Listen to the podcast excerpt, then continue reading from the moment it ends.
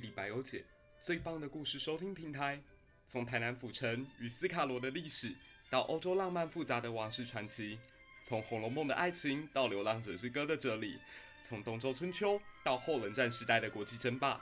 以历史出发，聆听国际政治与自我心灵。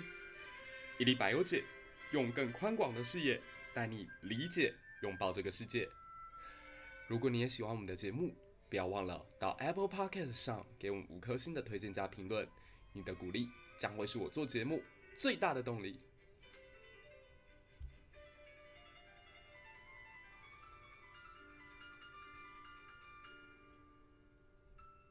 各位一历百忧解的听众朋友，大家好！我觉得答应大家的事情还是要赶快把它做完。我没有想过，居然傀儡花前三部曲能够做到第四集哦，因为后来发现，其实大家有兴趣的话题以及针对我所论述的故事呢，有很多希望能够听到延伸，所以就今天特别做一个番外篇。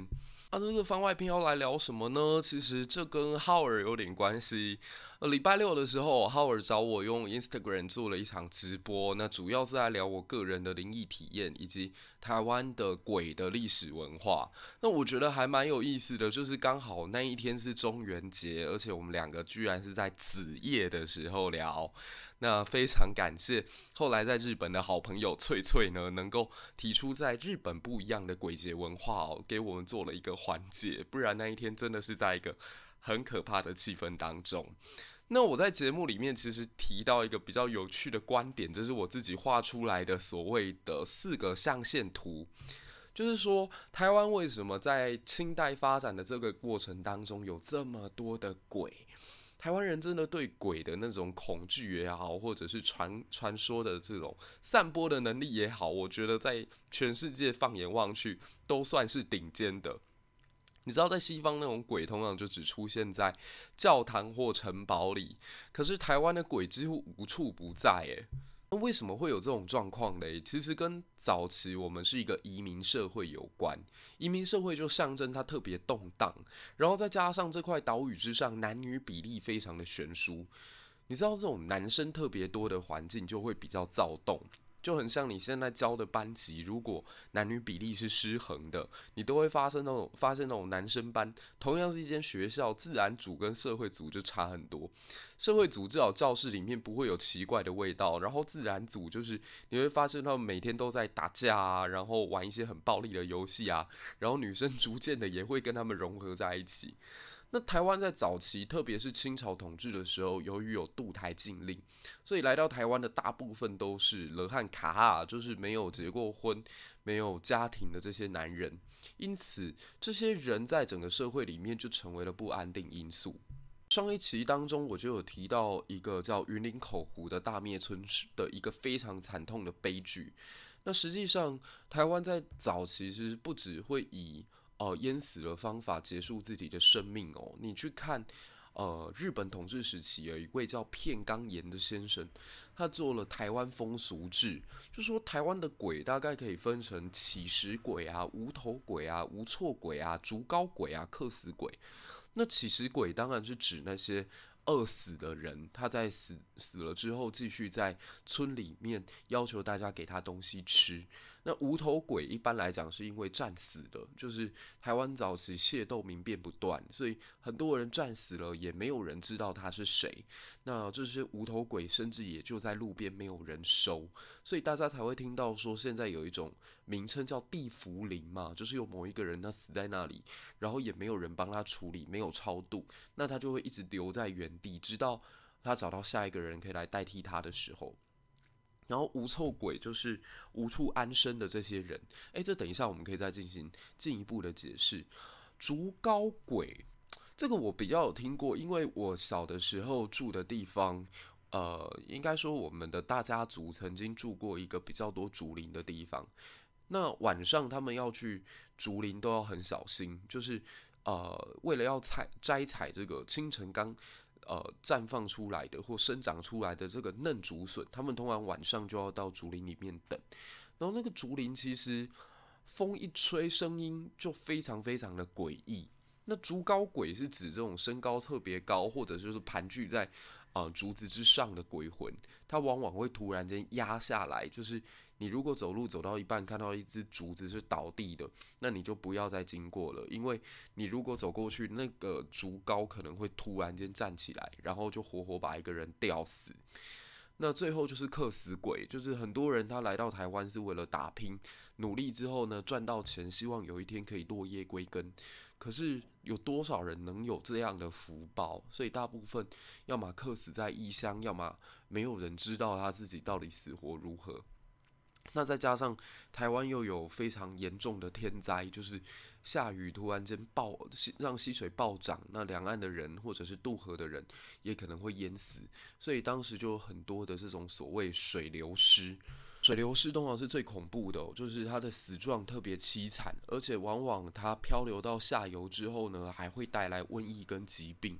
诶，多补充一句，之前周克任学长就曾经有讲过说，其实。东港之所以会有烧亡船，就跟他们上游地区很多人死于这个大水，然后被冲到下游的东港，后来又带来瘟疫有关。所以他们就是每隔三年会有一次大的水灾，因此每隔三年他们就要送一次王船，把这些不好的东西，把这些意外过世的人，然后透过这个王船的方式，把它送到这个东港外海，然后燃烧。所以其实那天礼拜六，我就跟浩尔分享到说，台湾你可以把人死后分成四个象限的呃过程。就我们第一条线呢，X 轴，我们把它视为是有人拜跟没人拜，啊，有人拜的摆在正向啊，没人拜的摆在负向。然后 Y 轴的话，可以分成善终跟横死。就是你到底是寿终正寝呢，还是意外死亡？那如果是善终的话呢，我们就摆在 Y 象限的正向；那横死摆在负向。那由此就可以拉出四个象限来。第一象限是有人拜而且善终；第二象限是没有人拜但是善终；第三象限是没有人拜而且横死；第四象限则是有人拜但是横死。好，我知道我这样讲可能有点抽象哦。我等一下会把这个图片呢放在社团，也放在我的 Instagram。那如果你现在还没有追踪一粒百忧姐的社团以及 Instagram 的话，要赶快追踪起来，你就可以看到我画的这四个象限。那在第一象限当中呢，就是有人拜而善终的哦，在的这个公妈，公妈就是男生过世叫公，女生过世叫妈。那公妈白就是祖先灵位，他们如果是善终又有人祭祀的话呢，死后可以继续享受香火以及子孙绵延不绝的祭祀，所以他们就不会出来作乱。诶、在台湾早期那个非常动荡的移民社会当中哦，你必须得讲，这一定是祖先有积德，否则真的很少人能够有入世公妈白的。所以在这种状况之下，我们等一下会看到台湾人的一些应变模式。那再来，在第二象限呢，则是没有人祭拜，但是他是善终的，那我们就称之为孤魂。为什么要孤魂？不当拜啊，没有人拜，那死后他没有香火可以继承，也没有人可以去纪念他，那他当然就很孤单，就会游荡在人世间，没有一个去处。那这种孤魂最具代表性的呢，就是狗牛啊，姑娘。那为什么会有狗牛啊？因为古代台湾人认为哦，女生如果在没有嫁人之前就过世的话，她不能入祀公骂白，因为她没有为这个家族增添后代啊。她没有立下任何的功，那怎么可以入祀呢？那往往这些人就呃，在过世以后啊，他到了他原本应该要成婚的年纪，呃，爸妈就会突然间收到这些过世的女儿托梦，说好想要嫁人哦，好想要有个归宿哦，啊，这个时候呢，他们的爸妈就会拿那个红包袋啊，把一些钱或那个女生的指甲、头发或生辰八字放在里面，然后放在田间或放在路边，等待有缘人来拿。哎呀，这就是冥婚的过程啊！如果你捡到这个红包的话呢，恭喜你就脱单啦。那你一定会说啊，大家都知道那个冥婚这么可怕，怎么会有人捡？嘿，我们还是用很现实功利的角度来看，因为捡到这个红包之后啊。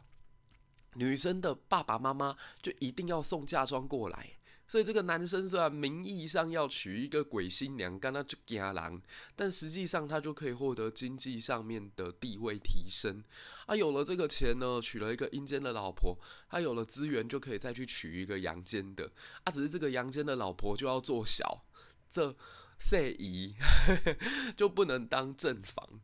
所以这也是一种变相解决孤女的愿望的方法。那如果说没有办法冥婚的话嘞？诶，有些地方哦也会把这些没有人拜的女性亡魂放在姑娘庙里面。所以姑娘庙的是阿内来。我们现在讲姑娘，现在都已经写成女字旁，然后古人的古的那个孤，其实最早应该是孤单的孤。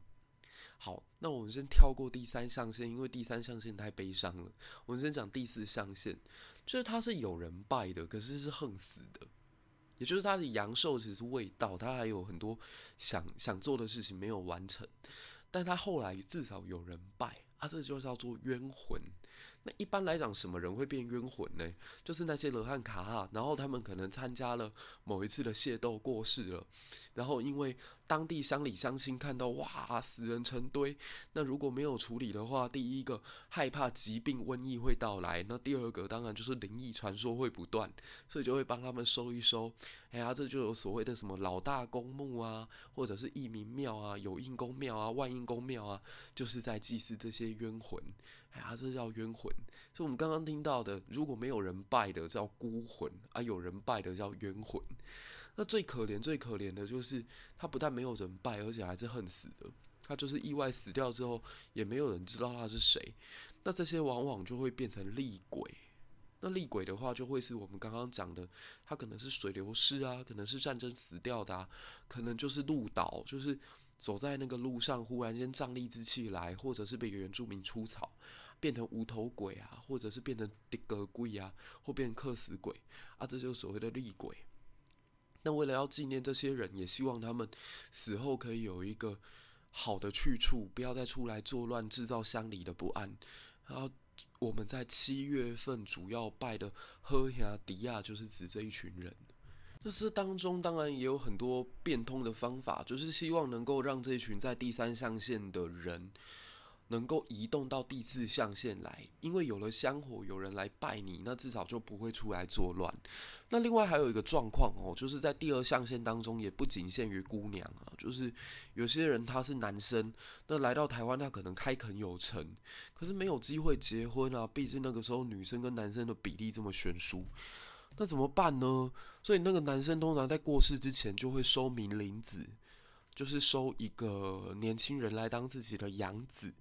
那为什么要收明灵子呢？一方面就是让自己死后还有人记得他，那另外呢，也让自己的遗产有人继承。所以直到现在，你都还会发现有这种状况，就是有些人家里会拜两个祖先牌位，那他可能姓陈，结果他拜的姓王，或他拜的姓李。啊，为什么会有这种两姓之家的状况？诶，家里祭祀着与本家不同姓氏的先祖，可能就是因为你的祖先就是人家收的冥灵子，他继承了罗汉卡尔的这个财产，这样，所以那既然收人家的钱，那就必须要继续拜下去，这就是饮水思源的精神啦。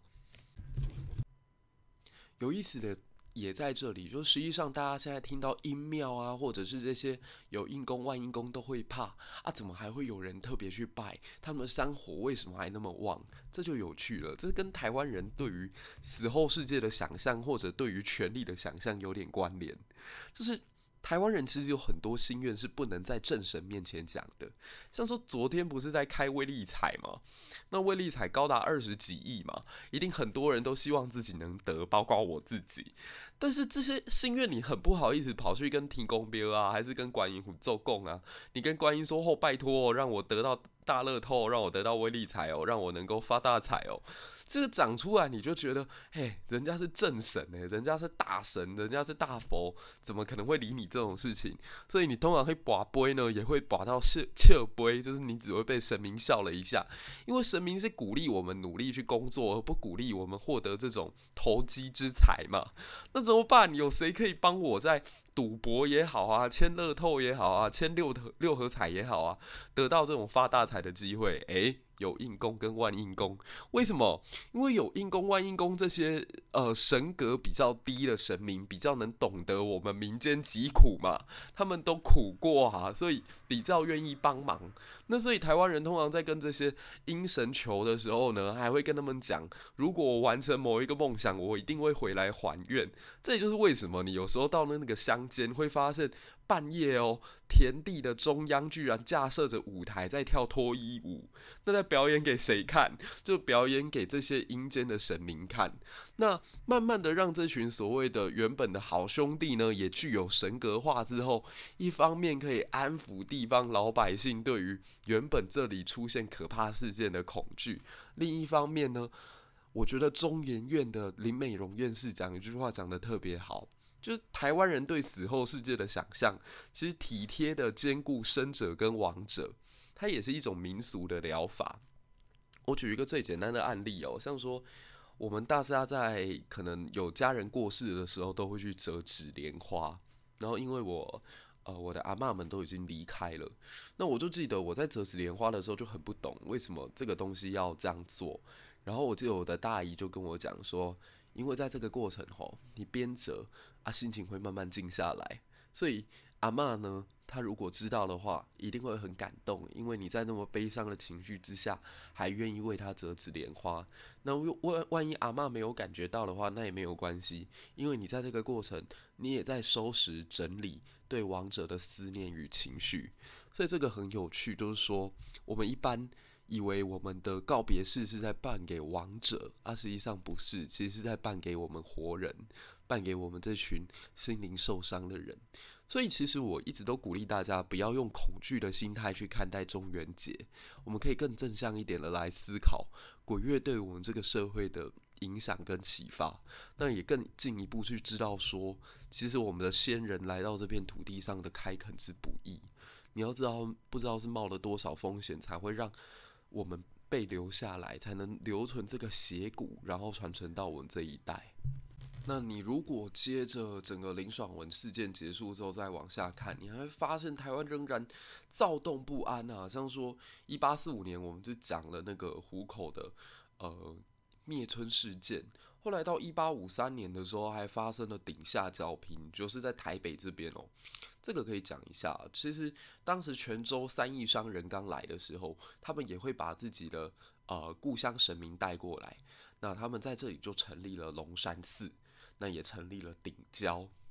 那通常这种郊呢，跟我们现在想的公司有点不一样，它多角化经营到让人到瞠目结舌的地步。我们之前有讲嘛，就是清朝政府在台湾除了县城里面发生的事情，他稍微管一下，其他一概不管。所以很多时候人民都要培养自治的心态。这些交商其实往往也扮演着社会当中发放福利的角色，例如当时他们会成立所谓的义仓，甚至也会来赈灾。那往往庙宇，你可以把它当成是一个董事会的延伸，就是所有地方的头人在敲代志，要敲事情，要处理地方上面的一些矛盾或利益分配，都会在庙宇进行。所以你会发现，每一个地方的这个庙呢，它同时也是他们的政治或商业的中心。我们之前在讲这个台南水仙宫的时候，也有提到，很多台南重大交商也都会在水仙宫这一带来 negotiate。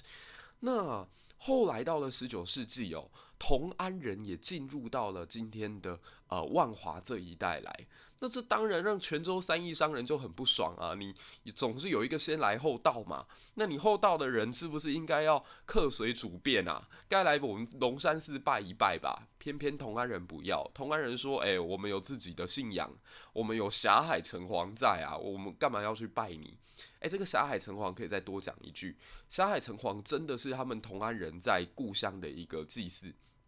所以才会在前面加“霞海”两个字哦。一般来讲啦，它是指霞城临海这一带的这个神明。那城隍是阴间的司法神，所以往往城隍所在之地，也就是政治的一个中心。可是霞海这个地方其实从来都不是政治的中心啊，所以它其实是他们啊、同安人在过去的原乡信仰那带过来的。那最早其实北部的城隍庙应该是盖在新竹的都城隍，就是一七四八年的时候，淡水同知跟垦户王世杰合资盖的这个呃新竹城隍庙。那真正台北有自己官方盖的城隍庙，哇，那就要等到一个多世纪以后了。就一七四八年新竹有，一直到一八八一年台北才有自己政府盖的哦。这是陈新巨当时盖的，呃，台北城隍庙这样。好啦，那既然同安人不不拜龙山寺，然后又跟三义商人抢码头，那两边势必得打起来啊。那后来三义商人其实做了一件很不地道的事啦，就是他骗了清水祖师庙说。你们清水祖师庙那个盖的地点刚好会阻挡我们去进攻同安人的路线，你们先把庙拆掉啊，然后我们之后呢，等把同安人赶走，再帮你们把清水祖师庙盖回来。结果这句话说完之后呢，立马就打脸，就是后来他们打败了同安人，但是没有帮人家把清水祖师庙给盖回来，所以我在想，这可能也会有报应哦。后来同安人就跑跑跑跑到今天大稻城这个地方。然后把霞海城隍庙立在现在的迪化街，在这个地方进行开发。结果多年以后，淡水河发生淤积，所以通万华这个艋舺的港口不能再使用，反而是大稻城成为了下一个台北或者说北台湾经济的核心。哎呀，十年河东，十年河西啊！同时呢，漳州人跟泉州人的大械斗在台北也没有停息下来啊。像后来在芝山岩这一带还发生了一场非常严重的彼此的这种斗争。那甚至到现在都还有一个灵异故事在讲哦，就是说后来漳泉大械斗完，很多时候你也分不清尸体谁是谁，所以干脆全部都葬在一起。结果有一个庙公呢，他后来在这个庙宇打扫的时候，每到白天都会捡到人骨。然后他就不懂为什么奇怪，是野狗把它咬出来吗？结果他有一天晚上在做梦的时候，就梦见开漳圣王告诉他说：“那个不是啦，就是因为吼我们漳州人不想要跟泉州人葬在一起，所以已经都到了入土了地步，还是没有办法为安呢。只能这样讲哦，在那个统治之下，你可以说公家法律的颜面彻底扫地，政府在这中间扮演的角色，除了清。新竹的大才子郑用锡来写几首诗评定一下明星以外，几乎一无所能啊。所以这也延续到了台湾很后来，诶，像我们现在还是有所谓地方的角头啊、庄脚啊这些势力存在，也都跟清代那个时候政府的无力有关。你政府不管，那我们民间只好自己自己自自救嘛。可是自救的这些人，往往就是地方的豪强，那豪强当然黑白两道就通通都有喽。最后一个小小的遗序，我们就来介绍一下，在整个台湾清朝统治史上哦，叛乱时间最久的代朝春事件吧。戴朝春其实说起来很冤呢，因为他家族长期都是北路的这一个帮忙平定的非常重要的一个力量，就是只要台湾北部发生任何事变，他们家族几乎都会站在朝廷这一边。甚至他在刚刚我们上一集提到的王德禄平定张炳之乱当中，他的家族也出了很大的力量。诶，那一个长期跟朝廷合作的人，怎么后来变成反对朝廷的人呢？嗯。这必须得讲，清朝的官员真的很腐败。当时彰化知县呢，有高廷敬有一个手下叫做夏汝贤，他就看哦。戴家好有钱哦，而且戴家好厉害哦。他们平定了这么多场乱世，然后家里养了很多的兵丁，甚至还有团练存在，所以家族事业做得很好。哎，这个钱一定很多，所以夏汝贤就不断跟这个戴朝春家索贿，给我点钱吧，你们家族那么有钱，对不对？也该给官爷分点吧。那戴家呢就拒绝了这个要求，因为他觉得你凭什么？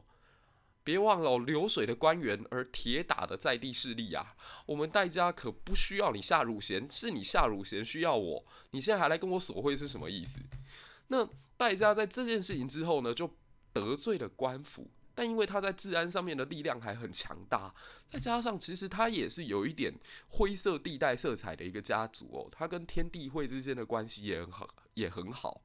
那清朝被派来台湾的官员，大多也抱持着和稀泥的心态啊，哎呀，多一事不如少一事嘛。所以朝廷对这股力量呢，就是睁一只眼闭一只眼。一直到后来换上了一个叫孔昭慈的愣头青，他是当时的台湾兵备道，他就发现不行诶、天地会实力跟戴潮春家族已经强大到让我觉得有点恐惧了，所以他决定要杀鸡儆猴一下，他就把天地会其中一位姓洪的经理给砍了。就用了一个什么理由之类的，就是啊，可能窃盗啦，可能隐匿罪犯啦，反正你们这群黑道什么事情没有做过，所以就把他给杀了。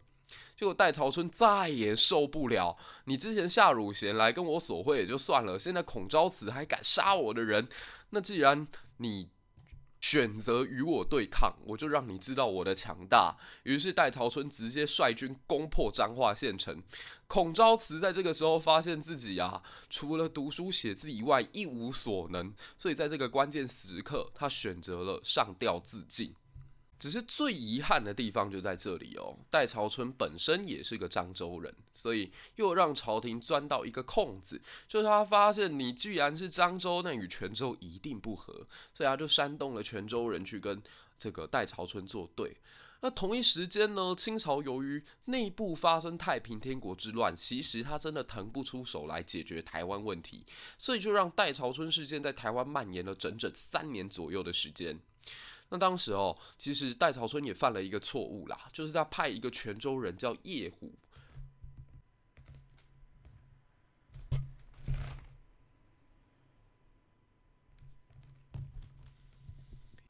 边去攻打鹿港。那叶虎边他自己是泉州人啊，怎么可能会去攻打呃泉州人聚集的地方呢？泉州人不打泉州人嘛，是吧？所以这更进一步的加速他们内部集团之间的矛盾。那后来啊，等到太平天国之乱稍平，雾峰林家的一个非常能征善战的大将军林文茶被调回来台湾之后啊，那么戴潮春大概就没戏唱喽。林文茶后来打败了戴潮春，而其中台湾当时的兵备道长官丁日健呢，就处死了他。那戴潮春被处死了以后，其实乡里乡亲还是对他非常的追思，所以偷偷的在民间有对他的祭祀，而且称呼他为查封公。因为戴家后来所有财产都被查封了嘛，所以就给他这个名字叫查封公。我在看台湾通史的时候，看到戴潮春传有一小段是特别的感动哦，反而不是来自于这群男人的争斗，是来自于一个非常强大的女性。话说，当时呢，在朝廷军队已经占优势的时候啊，戴朝春手下有一个叫廖谭的，他当时在西螺就很担心，他就觉得既然都要输了，那干脆投投靠朝廷算了。结果他的老婆叫蔡氏，讲了一句非常非常掷地有声的话，他说：“事败而被人，非信也；既降而受制，非勇也。命为丈夫而率非勇。”非信非勇，无宁死于红旗之下。意思就是说，现在你看到戴朝春输了，然后你就投降给清朝，这样做啊没有信义。你如果投降了，然后还要受制于人，甚至还会被砍头，那你一点也不勇武。既然你是个大丈夫，怎么可以做到？不幸而不勇呢？像我虽然是个小女子，我就宁可死在红旗之下，作战到底。所以他后来就带领西罗人继续跟清军对抗到底哦。那在被砍头的时候呢，还死不瞑目。那最终清朝军队是用红旗覆盖在这个蔡蔡氏的头上，才使他两只眼睛闭上。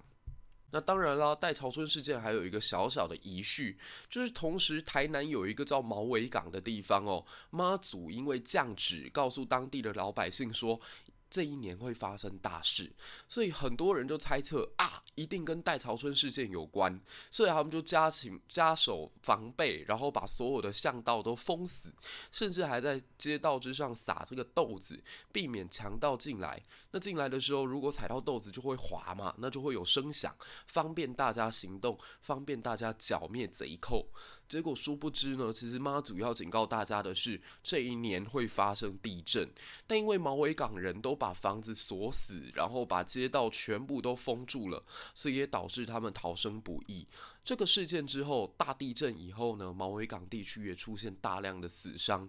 那传说啊，由于妈祖去泄露天机，因此呢，被朝廷、被天庭下旨关闭了整整一百年，一直到了一九六零年代呢，毛尾港妈祖才终于是圆满重新能够造福乡里。好啦，这也就是我们傀儡花城台湾三部曲的最后一个时宜的部分，这、是一个番外篇。那希望呢，这一期的内容也足够精彩。如果你也喜欢我们的节目的话，不要忘了到 Apple Podcast 上面给五颗星的推荐加评论。那我很快的也会把我跟汉超老师做的台湾在日治统日本统治时期前的早期历史三部曲放上来。希望这个礼拜呢，可以给大家满满的台湾史。同时，今天晚上我会跟国际桥牌社的制作人汪怡新先生以及野百合学运当中的重要干将周克任前辈进行对谈。那节目内容呢，精彩可期，希望到时候也可以让呃，请大家一起共襄盛举。大家无论是对台湾历史啊，还是台湾的政治啊，或者是对李登辉啊、陈水扁啊这些大家都很熟知的人有兴趣、有问题，都欢迎你今天晚上一起上来参与提问。那我们就暂时把台湾历史大长河系列画下一个小小的休止符喽。感谢大家的参与，希望你能够帮我们继续推广这个节目。下期再见，拜拜。